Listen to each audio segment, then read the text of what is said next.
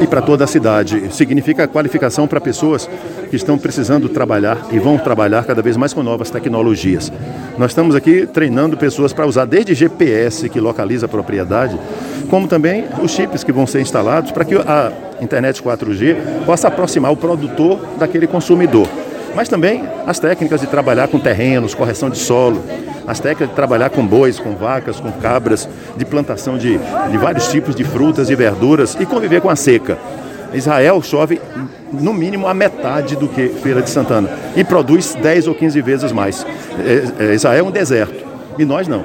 Então nós precisamos aprender a conviver. Né? A exemplo de cidades como Batalha, em Alagoas, que é o maior produtor de leite, num lugar absolutamente também seco.